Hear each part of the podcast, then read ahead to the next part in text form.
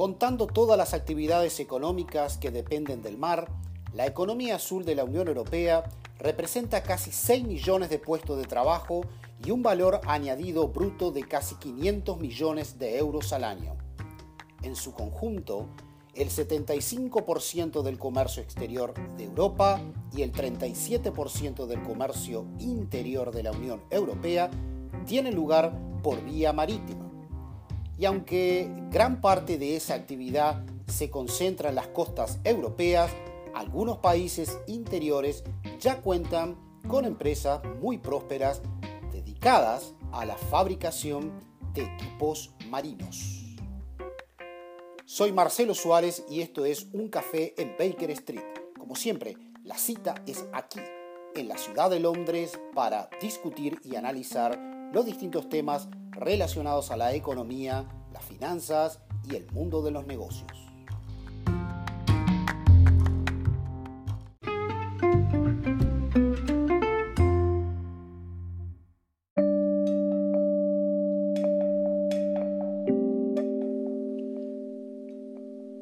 El crecimiento azul es una estrategia de la Unión Europea a largo plazo que se enmarca dentro de los objetivos de la Estrategia 2021. Esta es justamente apuntando a un crecimiento inteligente, sostenido e integrador de los sectores marino y marítimo. Los mismos implica reconocer los mares y océanos como motores de la economía europea. Y para hablar de este y otros temas, hoy, sábado por la mañana, estamos justamente con el doctor Pablo Méndez Gallo, precisamente desde allí, desde ese hermoso lugar, nada más y nada menos que el archipiélago de las Islas Canarias. Pablo, buenos días, ¿cómo estás? Bienvenido a Un Café en Baker Street. Hola, buenos días, Marcelo. Bien, bien, aquí estamos al pie del cañón. Bien, vamos, vamos tirando. Gracias y me imagino que, bueno, disfrutando de un hermoso clima por allí, por el archipiélago, Pablo. Sí, sí, bueno, aquí en realidad mm, es algo casi que ni, ni nos lo planteamos porque como casi todos los días son tan iguales de buenos, en general todos los días son buenos. ¿no? Un día puede haber 23 y otro 25 grados, pero en fin, por ahí estamos, por ahí estamos todo el año. ¿no? Pablo, simplemente para... Eh, dar, digamos, hacer un, refrescar eh, a aquellos, eh, a, la audiencia, digamos, o a, aquellos oyentes que por allí no están eh, al tanto de, cuál es la situación actualmente entre el archipiélago, es decir, las Islas Canarias con el gobierno español, es decir, con el Reino de España. Mm. las Islas Canarias es un archipiélago que obviamente está allí en, justamente en el Océano Atlántico y es un archipiélago que está compuesto por eh, ocho islas y que básicamente su capital está dividida entre Las Palmas de, Gran Canaria y eh, Santa Cruz de Tenerife. ¿Es así, Pablo? Correcto, correcto, así es, así es. ¿Y eh, cuánto tiempo llevas en, allí en las Islas Canarias? Pues mira, este mismo mes va a hacer 19 años que llegué aquí a, Las Palmas de Gran Canaria a, vivir, procedente de, la España peninsular, procedente de, Murcia, que estuve trabajando anteriormente, aunque yo soy oriundo del País Vasco, de San Sebastián concretamente. Eh, como mencionaba eh, en la introducción de, este podcast, eh, las actividades económicas que dependen del mar, es lo que hoy en día llamamos la economía azul representa nada más y nada menos que casi 6 millones de puestos de trabajo. Y esto eh, agrega un valor, es decir, para la redundancia, un valor agregado eh, bruto de casi 500 millones de euros al año. Pablo, en primer lugar, ¿qué es la economía azul y en qué se diferencia de lo que se ha dado a conocer en los últimos años como la economía verde?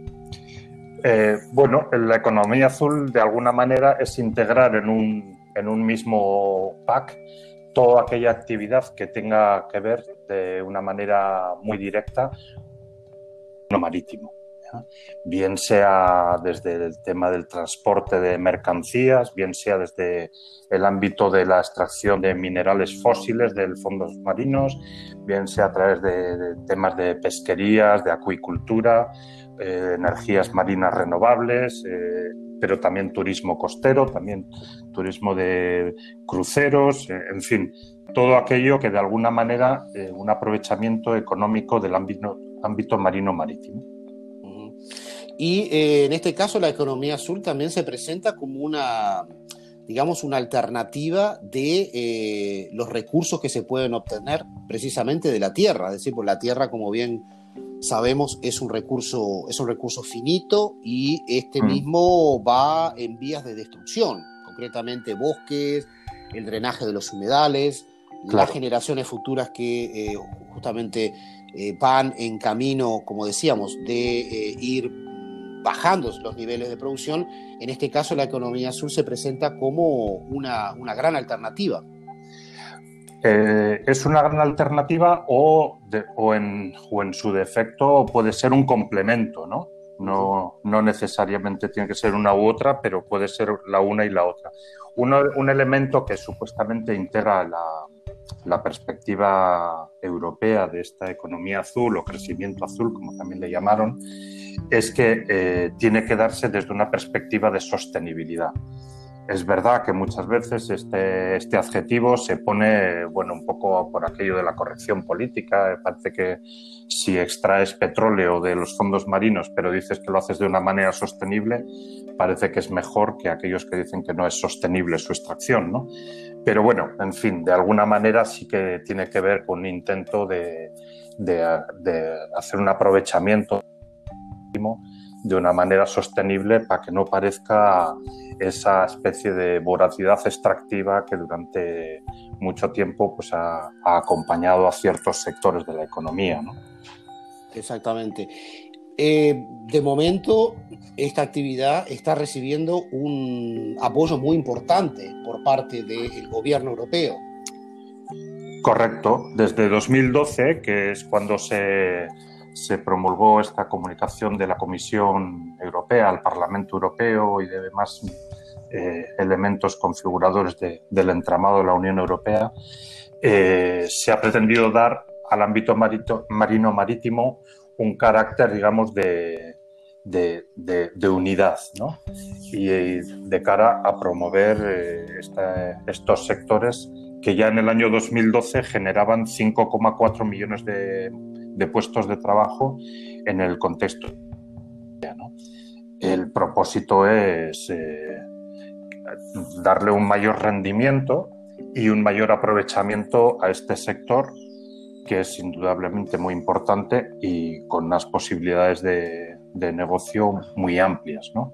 especialmente en sectores pues, como los que hablábamos de la, de la minería, de los recursos fósiles eh, o, de, o, del transporte marítimo. Cuando hablamos de energía azul, ¿a qué nos estamos refiriendo?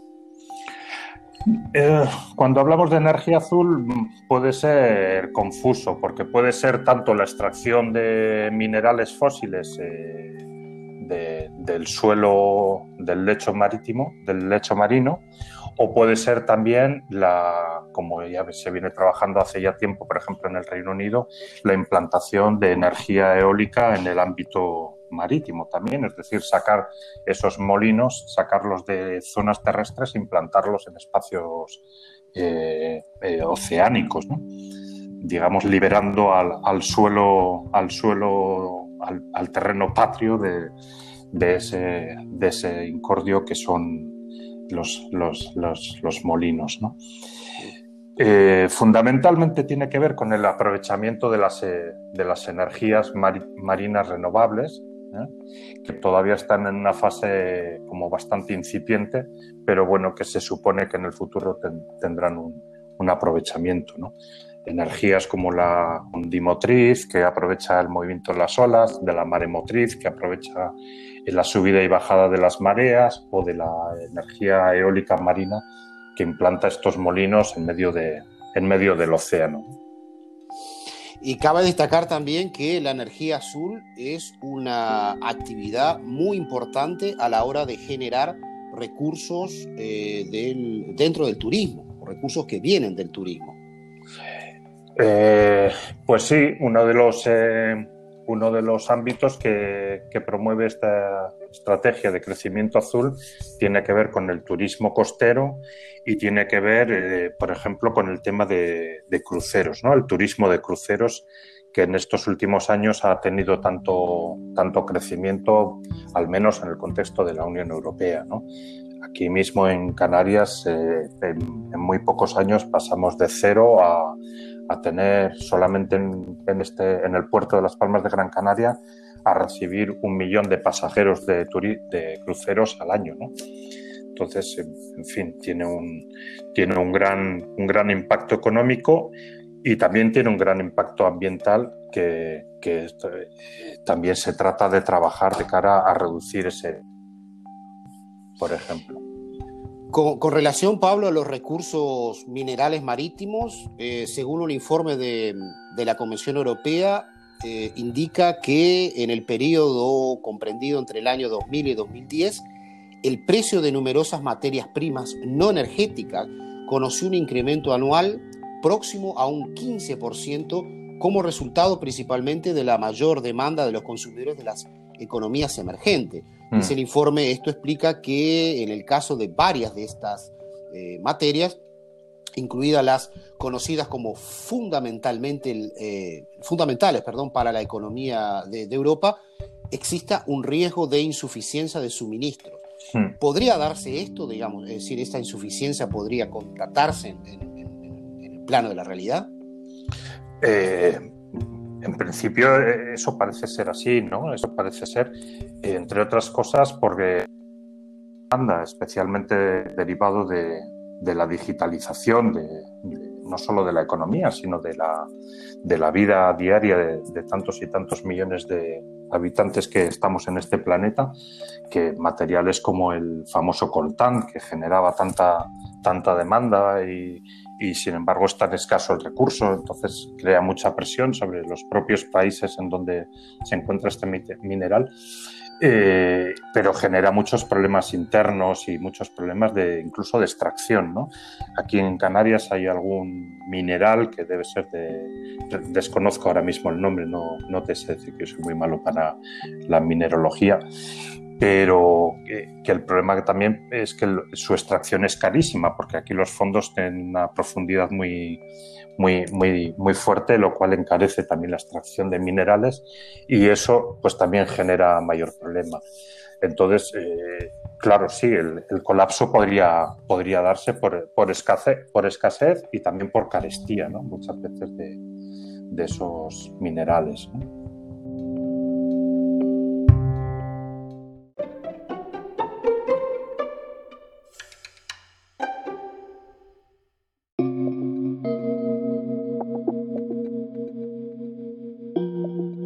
Pablo, en los últimos años tú has estado trabajando eh, en un, justamente en un proyecto, eh, proyecto para el gobierno de Las Palmas de Gran Canaria, en, lo que tiene que ver justamente a la economía azul. Eh, cuéntanos un poco en qué consiste este proyecto. sí, te cuento. Mira, básicamente nosotros venimos trabajando en lo que es el, el Ayuntamiento de Las Palmas de Gran Canaria, que viene a ser como el gobierno local, ¿no? Eh, Las Palmas de Gran Canaria es una ciudad de 380.000 habitantes aproximadamente, es la novena ciudad de España en cuanto a, población y, tiene bueno, unas problemáticas muy específicas derivadas de, la, escasa capacidad industrial o productiva que tiene este archipiélago que está al ámbito turístico. ¿no? De hecho, ahora con todas estas cuestiones de la pandemia, pues eh, se está sufriendo mucho porque obviamente el turismo ahora es prácticamente cercano a cero, ¿no? Con todas las cuestiones de los cierres de fronteras y, demás.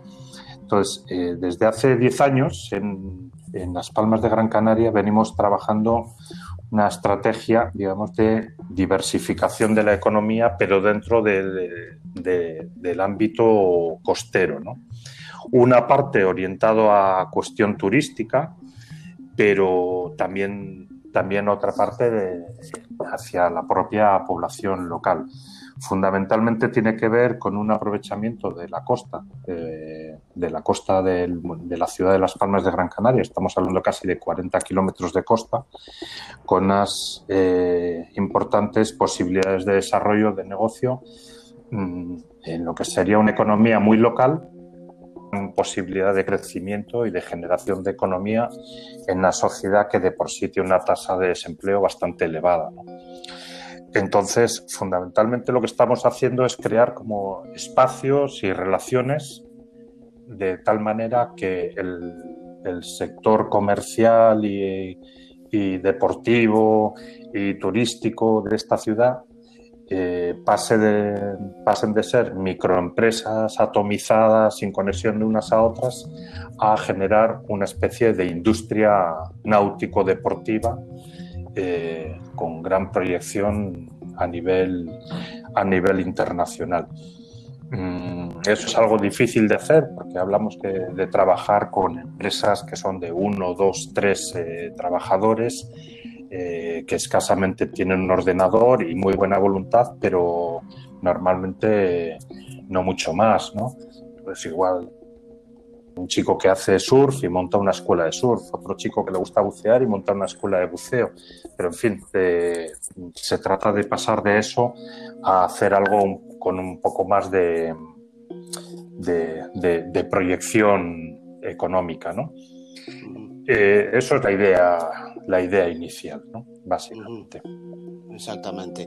Eh, Pablo, para ir eh, cerrando la charla en el día de hoy, te llevo a, te quito por un, por un par de minutos de eh, este proyecto y, charlamos, eh, obviamente eh, aprovechando que obviamente estás, estás de visita aquí en, en, un café en Baker Street, de consultarte ¿Cómo están las, las conversaciones? ¿Cuál es exactamente la relación en este momento entre el gobierno de Gran Canarias y el gobierno central del Reino de España? Sé que siempre han habido eh, tires y aflojes, por decirlo de alguna forma, mm. justamente por esa, eh, por, esa, esas, esas diferencias, podríamos decir, hasta incluso territoriales entre lo peninsular o los asuntos peninsulares y los asuntos del el archipiélago. Si nos puedes comentar algo al respecto, Pablo. Sí, bueno, es verdad que ha, habido siempre una, una cierta eh, relación con los diferentes gobiernos eh, canarios y el gobierno central, siempre ha habido una relación un poco tirante. Fundamentalmente Canarias es, una, es un archipiélago eh, que está dentro de la Unión Europea, es lo que se llama una región ultraperiférica. ¿no? Estamos a 1.700 kilómetros de Madrid, son dos horas y media de avión.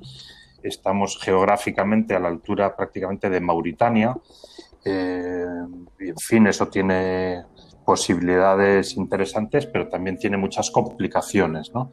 Entonces, tradicionalmente las relaciones de, gobierno han sido un poco tirantes por la especificidad de, del territorio del archipiélago. ¿no? Actualmente, desde hace un año, aproximadamente poco más de un año, hay un gobierno que coincide, que es del Partido Socialista, lo mismo que en Canarias que, en Madrid. Entonces, eso hace que de alguna manera el, diálogo haya sido un poco más, más fácil, porque eh, hay una mayor sintonía y, hay una, y no hay tanto una presión, vamos a decir, regionalista o nacionalista de demandas de ciertas competencias. También es verdad que ha sido un año el, gobierno de Canarias, en fin, desde que, desde que se nombró el verano pasado, viene prácticamente arreglando crisis tras crisis que no le ha dejado tiempo para hacer demasiada política más de amplio espectro, ¿no?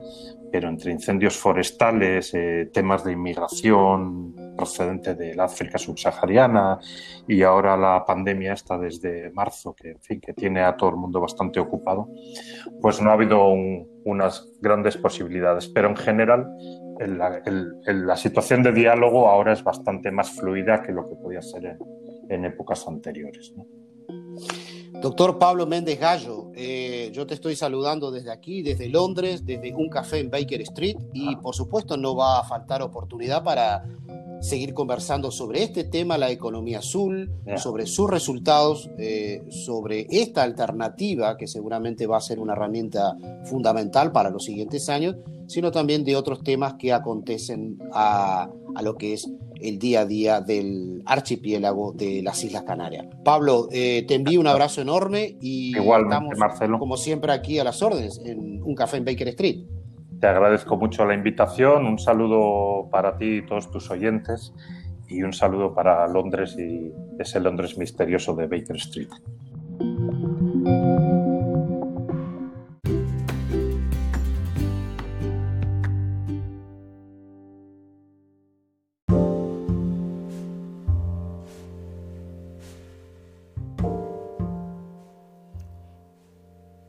El economista Gunther Pauli, ya en el año 1994, a través de su famoso libro The Blue Economy, lanzaba la primera idea acerca de lo que es la economía azul. Su propuesta es precisamente abordar un conjunto de cuestiones, tanto como el desarrollo sostenible, las manufacturas, la agricultura y los residuos. Este famoso economista afirma en su libro de que la economía azul es un planteamiento que afecta de manera global a empresas, emprendedores y que la idea fundamental es que dichas empresas y dichas compañías sean eficientes a la hora de producir bienes y servicios. Señores, esto ha sido un café en Baker Street. Como siempre, la cita es aquí, en la ciudad de Londres, para discutir y analizar los distintos temas relacionados al mundo de la economía, los negocios y las finanzas. Hasta la siguiente semana.